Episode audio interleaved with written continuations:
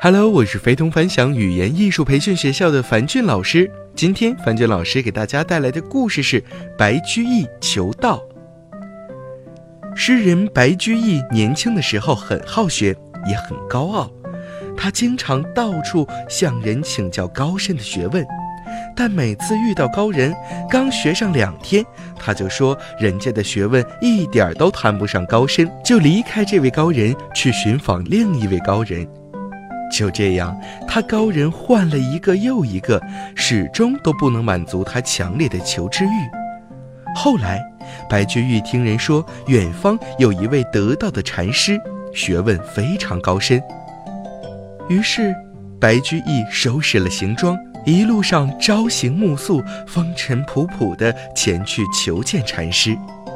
老禅师一向静心修养，很少会客，只是偶尔有段时间出来会见一些有缘人，为他们指点心中的迷津。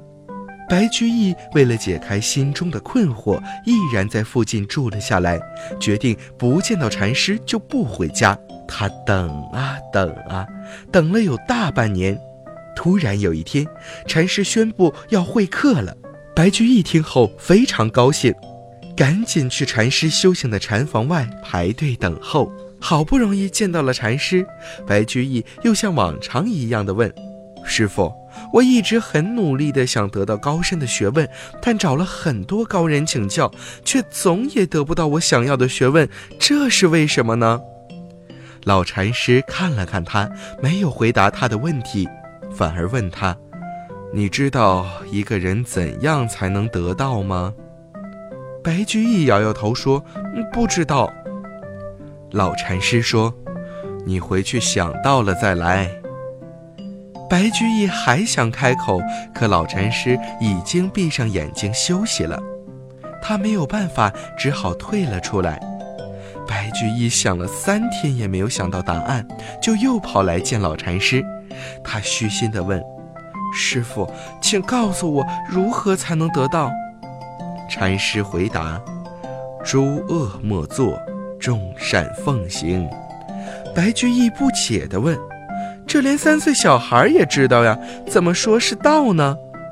禅师回答：“三十岁小孩也知道，但八十老翁也难奉行啊。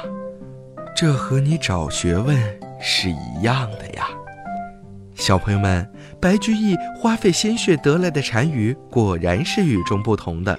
是呀，三岁小孩也知道，但八十岁的老翁也难奉行，多么精辟的话语呀！说一万句激励的话语，不如伸腿向前迈出一步。这就是这个故事告诉我们的道理。让我们赶紧迈出成功的第一步吧。今天的故事到这里就要和大家说再见了，早点休息吧，晚安。